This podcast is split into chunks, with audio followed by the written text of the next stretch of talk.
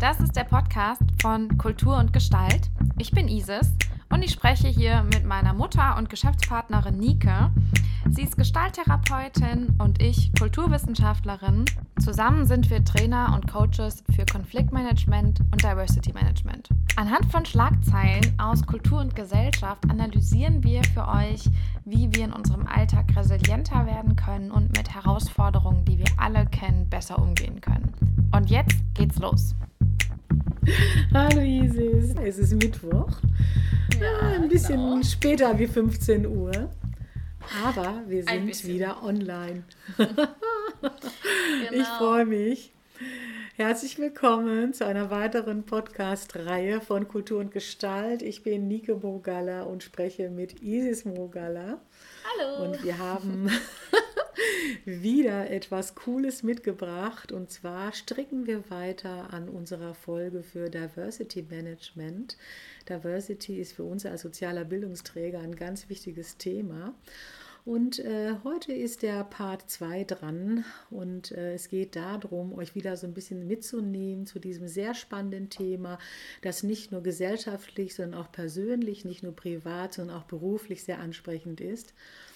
Und ich habe äh, mitgebracht heute ein ähm, Artikel, eine Schlagzeile, die wir im Internet finden können bei der Harvard Business Manager Homepage. Ähm, da wurde am 28.06. ein Artikel gepostet, äh, wo es darum geht, der hat den, äh, den Titel Diversity und Imposter-Syndrom. Hören Sie auf, Frauen Selbstzweifel einzureden. Und hier macht sich eine Autorin stark und reflektiert das Imposter-Syndrom in Bezug auf Frauen. Also es ist auch ein Gender-Thema massiv. Es lohnt sich, den mal durchzulesen. Es geht einfach um dieses Imposter-Syndrom. Da geht es darum, dass wir alle bei Zeiten vielleicht mal äh, gestresst sind und das Gefühl haben, von äh, ein bisschen hochstaplerisch zu sein, gerade im Business. Genau. Und es scheint wohl auch so ein ganz großes Thema zu sein, nicht nur bei Männern und Frauen, generell, wenn es darum geht, Karriere zu machen, sich zu positionieren, sich zu zeigen, dass man Expertise hat und sich einfach, äh, ich sag mal, ähm, auch ein Stück weit profilieren wollen, um einfach wahrgenommen zu werden. Und dann sind wir manchmal gejagt mit einer Nervosität, die dann krankhaft wird. Die, da, da kommen dann Urängste hoch. Das ist dann nicht mhm. mehr das Aufgeregtsein und nervös sein, sondern äh, weil, weil wir was auf, in die Welt bringen wollen, sondern es geht dann eher tiefer. Und das kann dann da sein, dass wir uns wirklich wie ein Betrüger fühlen.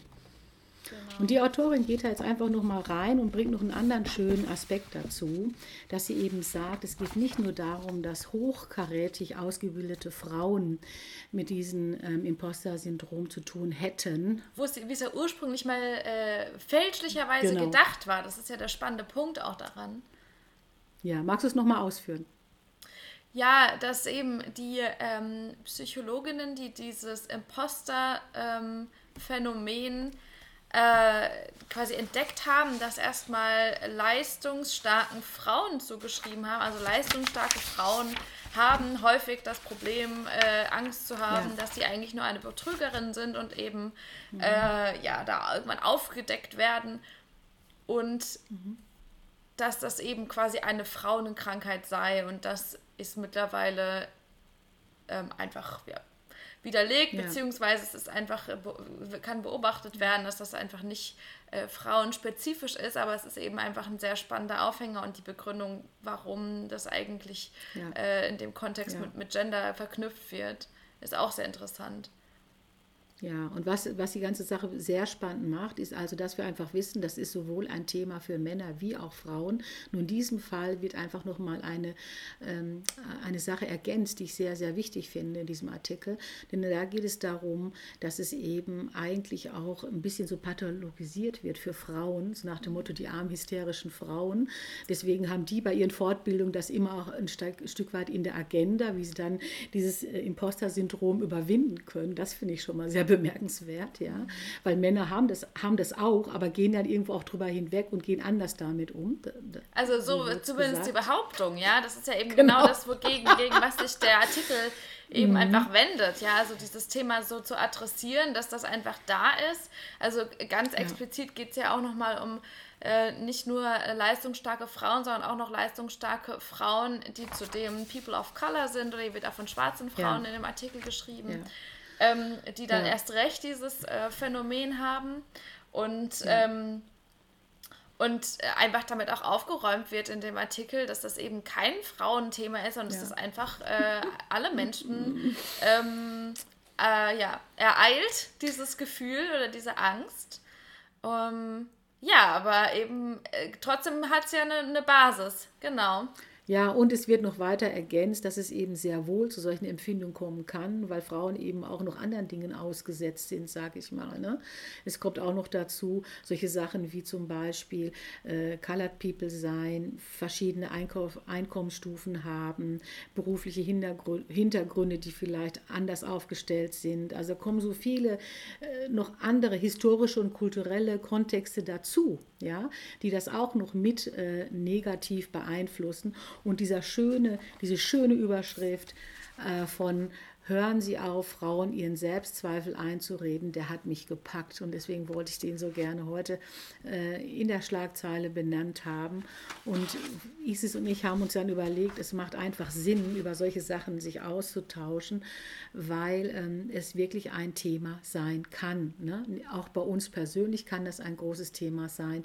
Und es ist doch schön, wenn wir hier eine Sensibilisierung kriegen, hör auf, dich ständig selber äh, zu demoralisieren und fertig zu machen. Okay, es ist aber aber auch schön zu wissen, dass im Umgang eben kulturell oder historisch, wie gerade schon gesagt, es auch so einen Umgang gibt, ne, der mega, mega so etwas auch noch forciert. Und wenn das ja. Ganze dann auch noch als eine Frauenhysterie hingestellt wird, ist mhm. ja auch ganz schön blöd. Ne? Ja, das war ja, ja, total. Unser, unser kleiner Einstieg heute zum Thema Diversity Management. Voll. Also was ich an dem Artikel einfach auch total spannend fand, waren eigentlich so ein bisschen zwei, zwei Punkte noch. Und zwar einmal ähm, die Erkenntnis, dass Kompetenz und Selbstbewusstsein nicht dieselbe Sache sind. Also ja, es gibt mega. super selbstbewusste Menschen, die nicht unbedingt kompetent sind und es gibt super kompetente Menschen, die nicht unbedingt selbstbewusst sind. Das sind zwei Eigenschaften, die nicht ähm, Hand in Hand kommen anders als vielleicht viele vermuten würden oder man vielleicht auch irgendwie hoffen würde oder denken würde, wie auch immer. Also von wegen, ja, mit dem Selbstbewusstsein, wie sich die Person da vorne hinstellt, muss sie ja kompetent sein. Das finde ich auch mega spannend. Dann an der Stelle mal ein kurzer Verweis darauf, ähm, wie zum Beispiel Niklas Luhmann Kompetenz definiert hat, und zwar als eine Zuschreibung von außen, also die Fähigkeit, dass andere mhm. mir unterstellen, ich könnte was, nicht, dass ich tatsächlich etwas könnte. Also ganz spannend, erstens wichtig, merken. Und zweitens, ähm, dass eben ja doch herausgearbeitet wird, dass es eben doch einfach äh, System, also im System verankerte ähm, Strukturen gibt, die rassistisch sind oder klassistisch, also das, hier wird auch von Klassismus gesprochen, also sprich bestimmte ja. ähm, soziale Klassen äh, äh, sich darauf beziehen oder das Thema Fremdenfeindlichkeit, wo eben dann doch ähm, einfach Strukturen da sind, die das wahrscheinlicher machen, dass Personen, die einfach in diese Kriterien fallen, ähm, sich erst recht ähm, ja, als Betrügerin oder Betrüger empfinden und dieses Imposter-Syndrom einfach oder hier wird ja auch von ja. Phänomen gesprochen, damit es eben nicht diese Krankheitsfacette von Syndrom hat, da eben mehr greift. Ähm, fanden wir einfach auch sehr, sehr spannend. Ja. Also nochmal, wenn ihr das gerne nachlesen wollt, dann geht ihr einfach mal auf diese Seite von der Harvard Business Manager äh, Homepage im Internet und ihr findet dann diesen Artikel. Wenn ihr einfach Diversity reingibt, dann springt er euch schon quasi an. Genau. Und äh, wie schön, dass hier auch in so einem Forum dann einfach sensibilisiert wird, hört auf, Frauen Selbstzweifel einzureden. Finde ich mega cool. ja, ja voll. Und das ist auch eine ganz spannende, das ist eine ganz spannende ähm, Dynamik, die sich da abzeichnet. Äh, das ist wieder so ein bisschen so diese systemische Wechselwirkung von, äh, wenn ich jemanden betrachte oder jemanden begegne und sage die ganze Zeit, ach Gott, jetzt trau dich doch oder du kannst das doch oder wie auch immer, dann impliziere ich die ganze Zeit schon so eine Art Zweifel daran. So. Das ist genauso wie wenn ich, wenn jemand zu mir sagt, ja, so Sprache, schlimm ist es ja nicht. Ja, äh, so schlimm ist es ja nicht. Oder ach, ist ja gar kein Problem. Damit impliziere hm. ich ja, es könnte ein Problem sein oder es könnte schlimm sein. Oder ach Gott, die eine Person könnte ja wirklich Probleme haben. Und diese eigentlich vermeintlich gut gemeinte Zuspruch integriert mhm. oder beinhaltet quasi schon eigentlich diesen Zweifel daran. Weil sonst ja, müsste ich es gar nicht ja. betonen. Also das ist halt eine ganz interessante, ein ganz interessanter Mechanismus, der da einfach auch abläuft. Ja, das, also das zum Thema, wie mächtig wir sind, äh, wenn wir auch bewusst Sprache anwenden, beziehungsweise Sprache verstehen können und dann eben auch entsprechend äh, in der Artikulation da ein bisschen korrigieren. Das ist natürlich schon cool. Ja. Ja. ja. Sehr, ja. sehr spannend auf jeden Fall. Ähm, Der Transfer ist auf jeden Fall, wir wollen euch einladen, äh, bleibt neugierig zu diesem wunderbaren Thema Diversity Management. Wir arbeiten das sehr gerne und wir machen dazu auch äh, Fortbildungen. Insbesondere ähm, haben wir ein Modul, was jetzt starten wird am 8. Oktober. Äh, da kann man sich mal richtig beschulen lassen und selber in Entwicklung gehen und ganz viele Informationen sammeln und sich weiterentwickeln und kriegt das Ganze sogar noch zertifiziert. Die IHK steht da hinter uns. Die ja. hat das auch nochmal abgesegnet, dass wir da was Schönes machen. Und Team ist ein, das Thema ist einfach Fokus Diversity Management und der Titel, um den es geht, heißt ein cooler Teammanager, äh, Teammanager oder Teammanagerin zu sein. Das ist unser Fokus, weil wir haben festgestellt, äh, wenn wir im Team sind, ist Diversity ein ganz, ganz großes Thema aus verschiedenen Aspekten. Ja, und äh, jetzt in Bezug auf Imposter-Phänomen ähm, wollte äh, ähm, auch nochmal vielleicht spannend zu hören. Ähm, ein Teil dieser ähm, Weiterbildung ist eben auch der Punkt, ähm, die eigene Teamkultur oder die eigene Organisationskultur zu verstehen. Ähm, es ist ganz arg hilfreich, wenn ich alleine schon Techniken habe oder quasi Theorien kenne und die auch auf mich selbst und meine Organisation anwenden kann, um zu verstehen, was da eigentlich für Strukturen existieren. Ähm, weil nur wenn ich das verstehe und erkennen kann, benennen kann, habe ich auch die Möglichkeit, da eine Veränderung vorzunehmen.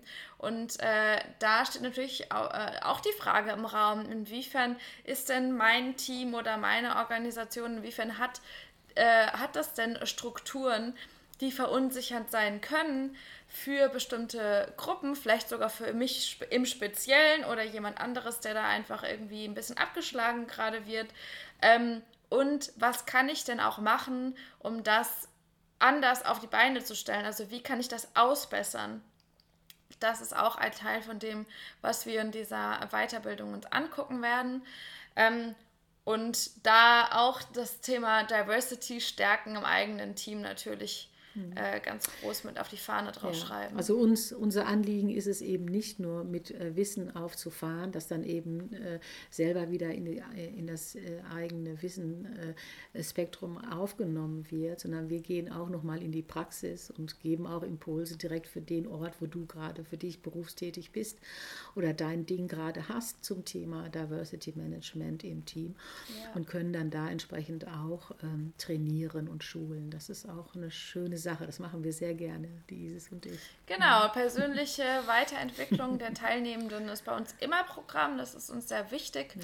Genauso wie das Thema Entspannung und sich mit diesem Stress, der das auslöst, der das Imposter-Phänomen auch auslösen kann, besser umzugehen. Ja. Dazu machen wir auch einige Trainings unabhängig vom Thema Diversity Management, äh, alles was so unter dem Bereich Resilienz fällt, da findet ihr ganz arg viel, sei es im Podcast, sei es bei Instagram, sei es bei uns auf der Website oder auf dem Blog, guckt gerne nach. Ähm, genau. Äh, ich würde ganz gerne äh, mir direkt was wünschen. Ja, mach mal. Finde ich gut. Genau. Wir brauchen gerade sehr viele gute Wünsche. Ja, Können wir gut voll. gebrauchen gerade. Mhm. Genau. Wir, für alle, die das noch nicht kennen, wir äh, wünschen uns in jeder Folge etwas ähm, und geben euch auch immer eine kleine Aufgabe mit. Und wir verteilen auch gerne Hausaufgaben. Richtig, genau. Ja, mhm. so lernt man am besten. ja, ähm, mein Wunsch ist tatsächlich, dass wir anfangen, souverän ähm, mit unseren Ängsten umzugehen. Was heißt das? Ähm, wenn ich mit dem Imposter-Phänomen zu tun habe, also wenn ich auch die Angst mhm. habe, äh, oh Gott, ähm, ich könnte als Betrügerin äh, dastehen oder, oder ich bin ja gar nicht so toll. Irgendwann finden die raus, ich kann das ja gar nicht, was ich hier irgendwie behaupte zu können. Mhm. Ähm, dann ähm, möchte, dann wünsche ich allen Menschen, denen, denen das, äh, die das erleben, erstmal die Gelassenheit, diese Angst irgendwie zu erkennen und zu sagen, ja, so fühlt sich das an. Und äh, zum anderen dann aber auch zu verstehen, dass sie da mit, dass das ein, ein psychologischer Kniff ist, den unser Gehirn einfach macht und dass das quasi mhm. auch abtrainiert werden kann und dass das dazugehört und dass das nichts ja. zu tun hat mit ihrer tatsächlichen Kompetenz, dass ihr euch das wirklich hinter die Ohren schreibt. Das hat nichts damit zu tun, dass ihr es wirklich nicht könntet, sondern das ist eine mhm. andere Abteilung und die Abteilung, da steht Selbstbewusstsein drauf und das mhm.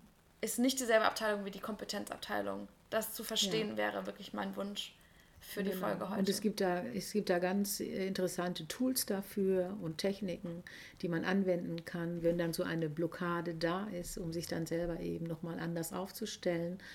Und der Weg ist wirklich so, erstmal sich das einzugestehen, die Dinge zu benennen, dann auch für sich nochmal anzuschauen. Da habe ich für mich erstmal mein Monster im Grunde genommen analysiert. Und es gibt nichts Besseres als Monster, die man kennt. Mhm. als wenn man die nicht kennt, ist ganz blöd. Wenn ich meine Sachen kenne, dann kann ich damit nämlich auch anders umgehen und komme auch aus der Hilflosigkeit ein bisschen raus, weil ich dann die Idee bekomme, was kann ich denn jetzt tun, um mit dieser Situation anders zu sein. Das finde ich ganz, ganz wichtig. Wow, ja. Ist natürlich auch ein Abenteuer. Ne? Also diese Komfortzone verlassen, sich das einzugestehen, das auch mal tief ein- und auszuatmen und zu spüren. Das ist ja auch eine richtige Hausaufgabe schon. Richtig, Isis. ja. Ja, es, mhm. ist eine, es, ist, es kann wirklich eine Hausaufgabe sein, einfach.